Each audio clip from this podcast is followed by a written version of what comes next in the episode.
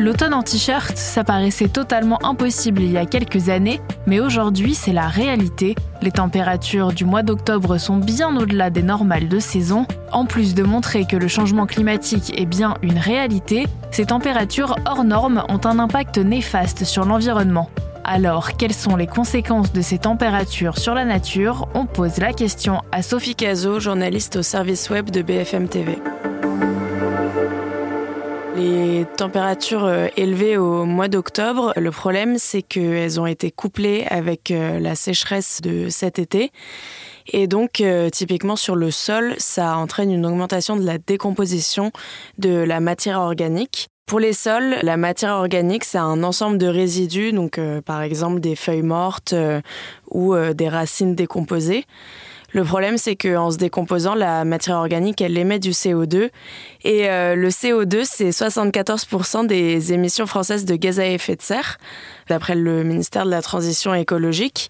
Et donc, euh, on voit bien que ça peut poser problème euh, que de la matière organique se décompose plus rapidement que d'habitude ou à une période inhabituelle de l'année. Et pour la faune, alors sur la faune du sol, les pics de chaleur comme ça, ça a aussi un effet euh, important parce que euh, c'est une faune qui est assez sensible euh, à la chaleur.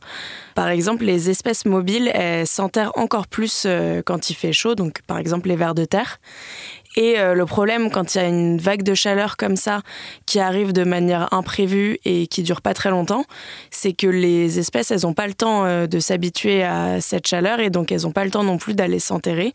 Et donc, euh, il y en a qui meurent à cause de ces pics de chaleur soudains, ce qui leur arrive pas nécessairement quand l'été arrive, parce qu'elles ont eu le temps de s'habituer à cette chaleur et elles ont eu le temps de faire leur vie en fonction. Et est-ce qu'on a des solutions pour limiter les impacts négatifs? Une des solutions euh, pour éviter ce type d'impact, c'est par exemple euh, d'augmenter euh, le niveau de matière organique des sols, parce que la matière organique, ça retient l'eau dans le sol et donc ça permet d'éviter cet effet de sécheresse couplé au pic de chaleur. Et une solution assez évidente, c'est de limiter le réchauffement climatique. Merci d'avoir écouté ce nouvel épisode de la Question Info. Tous les jours, une nouvelle question, de nouvelles réponses. Vous pouvez retrouver ce podcast sur toutes les plateformes d'écoute, sur le site et l'application de BFM TV. N'hésitez pas à vous abonner pour ne rien manquer. À bientôt!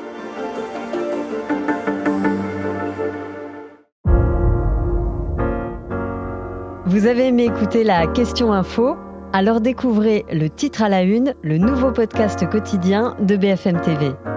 Les grands récits de l'actualité, des témoignages intimes, c'est tous les soirs sur vos plateformes préférées.